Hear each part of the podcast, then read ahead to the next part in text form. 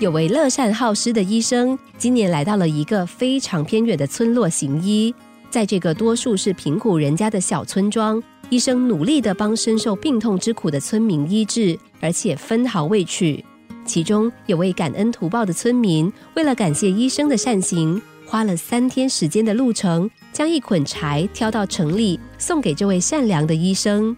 他对医生说：“先生，谢谢您救了我的亲人。”这些柴大约有一个月的量，不够的时候我会再送来。谢谢您。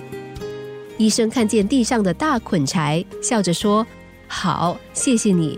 不过你以后别再送任何东西来了，因为很多东西我是用不到的。”村民告辞之后，有个同事忍不住笑着说：“那家伙真是个乡巴佬，我们城里哪用得着这些东西呀？真是白费功夫了。”医生正感动地看着那一大捆干柴的时候，竟然听见朋友如此嘲讽，摇了摇头说：“他没有白费，这是我行医的生涯中收到最珍贵的礼物。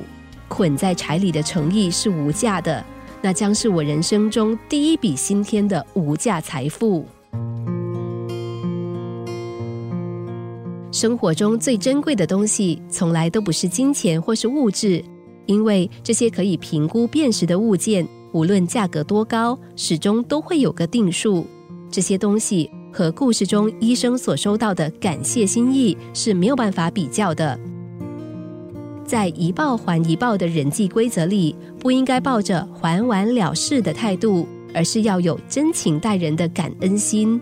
毕竟，当人们也以一种还完了事的态度时，我们不仅感受不到对方感谢的诚意。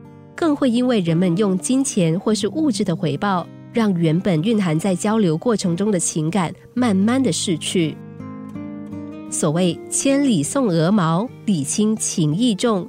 一捆柴看起来也许寒酸微薄，然而就像故事中的医生，懂得什么才叫无价的人，必定能够看见隐藏于木柴里的诚挚心意，从中享受到生活上真正的快乐和满足。